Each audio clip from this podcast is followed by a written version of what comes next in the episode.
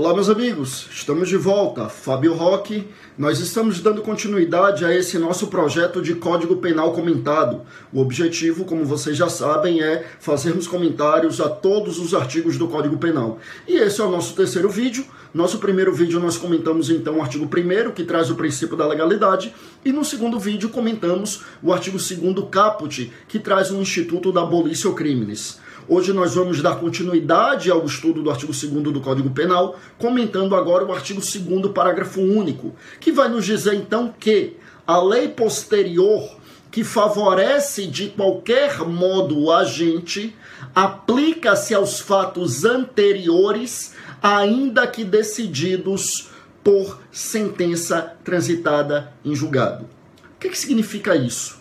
Na verdade, com esse artigo 2 parágrafo único do Código Penal, nós temos a consagração do princípio da anterioridade da lei penal. Aí eu quero que você recorde comigo o nosso primeiro encontro, quando a gente falava da legalidade e eu dizia que o princípio da legalidade exige uma lei em sentido material e sentido formal, ou seja, a legalidade estrita, ou seja, a lei é, é, em sentido próprio, e nós dizíamos que a exigência de uma lei escrita, estrita, certa e anterior. E eu encerrava falando da exigência de uma lei anterior, dizendo, mas esse desdobramento da legalidade, que é a exigência de uma lei anterior, é o princípio da anterioridade. E eu dizia, a gente vai falar desse princípio quando chegarmos no artigo 2.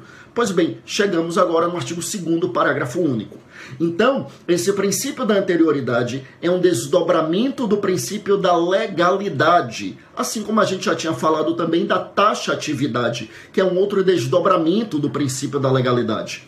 Tá, esse princípio da anterioridade, ele também é chamado de princípio da irretroatividade, ou ainda princípio da retroatividade benéfica. Então, princípio da anterioridade, ou irretroatividade, ou retroatividade benéfica. É tudo sinônimo. Que, em resumo, significa exatamente aquilo que está na Constituição, no seu artigo 5, inciso 40, quando nos diz que a lei penal não retroage, salvo se para beneficiar o réu.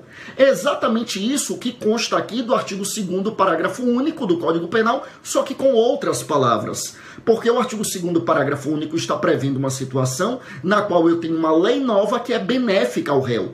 E se ela é benéfica ao réu, evidentemente ela irá retroagir, ou seja, ela vai se aplicar aos fatos anteriores.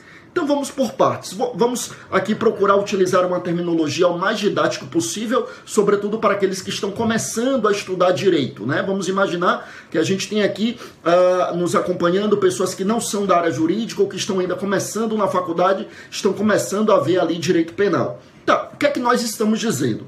Nós estamos dizendo o seguinte: que quando a gente tem uma lei nova, uma lei penal nova, a gente precisa saber se essa lei nova, ou seja, se essa novatio legis, novatio se escreve com T, se escreve novatio, nós precisamos saber se ela é benéfica ao réu, que é o que a gente chama de novatio legis in melius, ou ainda lex missior, que seria a lei melhor, né? Ou se essa lei nova ela é prejudicial ao réu, que a gente chama de novatio legis impejus, ou ainda lex gravior, uma lei mais gravosa. Então, vindo uma lei penal nova, eu repito, a gente precisa saber, essa lei é benéfica ao réu ou ela é maléfica ao réu? Só a título de exemplo, é uma lei que diminui a pena para aquele tipo de crime e, portanto, é benéfica ao réu? Ou é uma lei que aumenta a pena e, portanto, é maléfica ao réu? Apenas a título de exemplo. Bom, aí o que estamos dizendo é, se essa lei for benéfica ao réu, se ela é uma novatio legis melius, ela retroage. O que, é que significa retroagir? Significa que ela vai se aplicar a fatos pretéritos, né? A atividade é a força da lei. Então, retroatividade é a força da lei para incidir sobre casos passados, retroatividade. Então, se essa lei é benéfica ao réu, ela se aplica aos fatos passados. Então, se eu tenho hoje uma lei penal que é benéfica ao réu, essa lei, por exemplo, diminuiu a pena, essa lei será aplicada ao crime que, por exemplo, aconteceu ontem. Isso é retroatividade, eu estou aplicando a lei nova a fatos pretéritos, tá?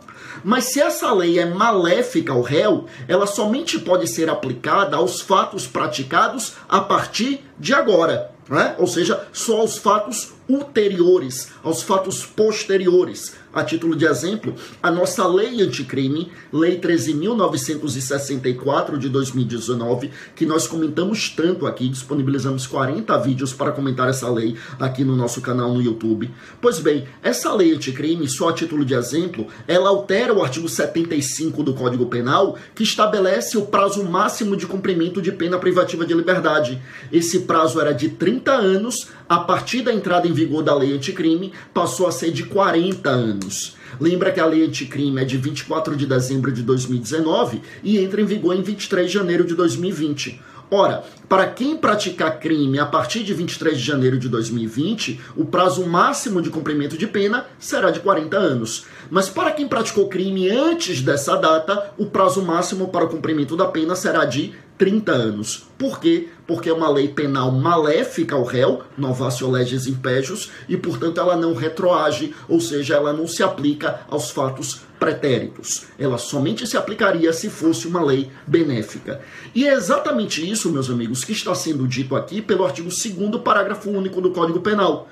O que está sendo dito é que se eu tenho uma lei nova e essa lei é benéfica ao réu, ou seja, se ela favorece de qualquer modo, ela se aplica aos fatos anteriores, ou seja, a retroatividade benéfica. Chama sua atenção para algumas coisas. Primeiro, o fato de o artigo 2 parágrafo único dizer favorece o réu de qualquer modo. Então, não importa se é uma lei penal que, por exemplo, diminuiu a pena, ou diminuiu o prazo de prescrição, ou criou uma nova causa extintiva da punibilidade, ou criou um novo benefício penal lá para execução penal, por exemplo, que não existia, ou abrandou os requisitos para obter algum benefício, né? ou seja, por exemplo, diminuiu o prazo para a obtenção da progressão de regime, por exemplo, ou seja, beneficiou o réu de qualquer modo, não importa como, mas beneficiou de qualquer modo, retroage, alcançando, portanto, os fatos anteriores. Outra coisa, outro ponto para o qual eu quero chamar sua atenção é que o artigo 2 parágrafo único diz que retroagirá ainda que os fatos já tenham, decidi, já tenham sido decididos por sentença penal condenatória transitada em julgado. Então, já foi condenado, transitou em julgado, o sujeito está cumprindo pena, aí vem uma lei que cria um benefício penal, que diminui a pena, diminui o prazo de prescrição, por exemplo. Essa lei ela se aplica a esse fato que está ali, meus amigos, né, que, a, a esse fato que já foi decidido por sentença transitada em julgado, tá? Importante lembrar que o Supremo Tribunal Federal possui uma súmula, o verbete de número 611 da súmula do Supremo Tribunal Federal, que nos diz que neste caso, em que a gente tem uma lei nova benéfica e já houve o trânsito em julgado, ou seja, já estamos na fase de execução penal, quem vai aplicar a lei nova benéfica é o juiz da execução. Então não é o juiz que sentenciou, não é o Tribunal de Justiça, é o juízo da execução. É aquele juízo que está acompanhando a execução da pena, é ele que tem a competência para aplicar a lei nova benéfica depois que já houve o trânsito julgado da condenação, tá bom? Bom, Ponto polêmico. Hoje não é mais polêmico, gerou muita polêmica na doutrina, na jurisprudência hoje está pacífico, é sabermos o seguinte: seria possível a combinação de leis? Ou seja, vamos imaginar que o sujeito cometeu crime e para aquele crime ali eu tenho uma pena X. Né? Mas vamos imaginar que eu tenho uma nova lei e essa lei aumenta a pena para aquele crime e, curiosamente, vamos imaginar, a mesma lei diminuiu o prazo de prescrição para aquele crime. Ou seja, aumentou a pena, mas disse que para aquele crime não seria aplicável aqueles critérios de prescrição lá do artigo 109 do Código Penal. Aumentou a pena, mas disse que nesse caso especificamente desse crime, o prazo de prescrição é menor. Então vamos imaginar, ou seja, o sujeito cometeu o crime e não tinha lei nova. Aí vem a lei nova e essa lei nova beneficia o réu quando diminui o prazo de prescrição e prejudica o réu quando aumenta a pena daquele crime. Então eu tenho uma lei nova que em parte é benéfica ao réu e em parte é maléfica ao réu. A dúvida é: é possível termos uma retroatividade parcial? Ou seja, vai retroagir só a parte benéfica ao réu? Então, por exemplo, eu aplico novo prazo de prescrição porque é menor e é benéfico ao réu, mas a, a pena nova, que é uma pena maior, aí eu não aplico. Seria possível fazer isso? Ou seja, retroagir só uma parte da lei.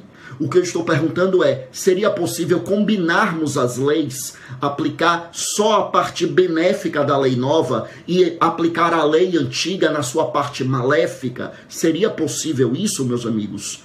E tanto o Supremo Tribunal Federal quanto o Superior Tribunal de Justiça responderam negativamente a essa pergunta. Embora a gente ainda tem muita discussão em doutrina, mas jurisprudencialmente, tanto o STF quanto o STJ disseram não, não é possível fazermos uma combinação de leis.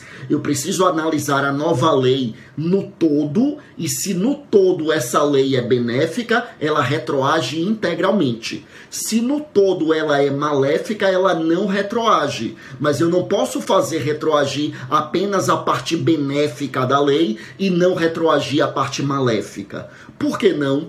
Porque dizem Supremo Tribunal Federal e Superior Tribunal de Justiça que neste caso o juiz não estaria aplicando nem a lei A e nem a lei B. O juiz estaria aplicando uma lex tercia, ou seja, uma terceira lei, uma lei que não é nem a lei A nem a lei B, mas uma terceira lei que resultaria da junção das duas leis primeiras. E aí dizem Supremo Tribunal Federal e Superior Tribunal de Justiça, neste caso o juiz deixaria de atuar como juiz e passaria a atuar como legislador positivo, criando uma nova lei, e isso violaria o princípio da separação de poderes. Então, se eu tenho uma lei A e uma lei B, o juiz precisa analisar se vai aplicar a lei A e a lei B, mas não fazer uma miscelânea, uma combinação de leis e aplicar uma resultante das duas leis. Tá? Isso, entendimento, eu repito, do STF e do STJ. No âmbito do STJ, inclusive, isso gerou uma súmula, é a súmula 501 do STJ, que trata exatamente da mesma matéria, falando da questão na lei de drogas.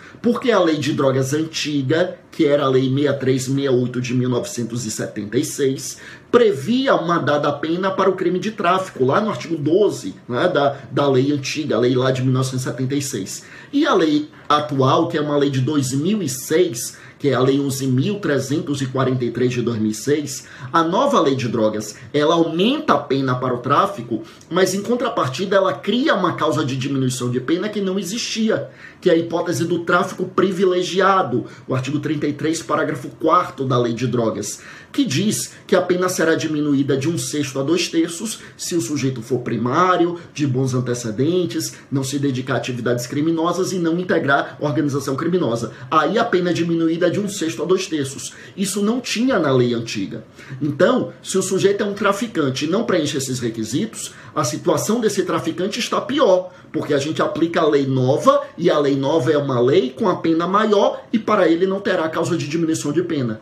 Mas se o traficante preenche os requisitos do tráfico privilegiado, eu aplico essa pena maior, mas ele tem uma diminuição robusta da pena, porque a diminuição pode chegar até dois terços, a diminuição é de um sexto a dois terços.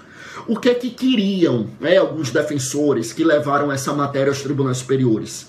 Eles queriam que na hipótese em que, por exemplo, o tráfico ocorreu em 2005, ou seja, antes da lei atual, eles queriam que a lei atual retroagisse só na parte benéfica, ou seja, a gente aplicaria a pena da lei antiga com a causa de diminuição da lei nova, fazendo assim uma combinação de leis. E aí foi que STF e STJ disseram não pode. O STJ sumulou, como eu disse, a súmula 501 do STJ.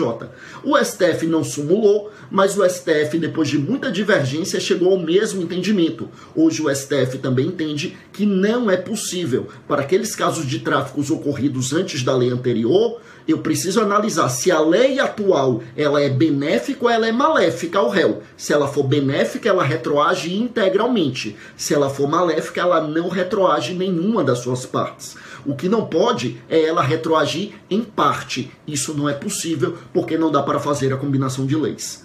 É claro que na hipótese do tráfico ter ocorrido já quando a lei nova entrou em vigor, aí claro que não tem dúvida, aí é só aplicar a lei nova mesmo. Essa discussão é só para aqueles casos em que o tráfico tinha ocorrido antes da lei atual, que aí é a discussão em saber se se aplicava a lei que vigorava na época ou se se aplica a lei nova. Tá? Então, meus amigos, em síntese é isso. Em síntese, no artigo 2 parágrafo único, nós temos esse princípio da anterioridade que a gente pode chamar de retroatividade benéfica. Se é uma lei nova que beneficia de qualquer qualquer modo, ela retroage, alcançando os fatos passados e alcançando ainda que já tenham sido transitados em julgado. E lembra que, se a lei for benéfica no todo, ela retroage no todo. Se ela é benéfica em parte, eu preciso analisá-la no todo, porque se no todo ela é benéfica, ela retroage. Se ela não for benéfica, ela não retroage. Mas não dá para retroagir parcialmente. E lembra que se já houve o trânsito em julgado, de acordo com o Supremo, quem aplicaria essa lei nova seria o juízo da execução penal.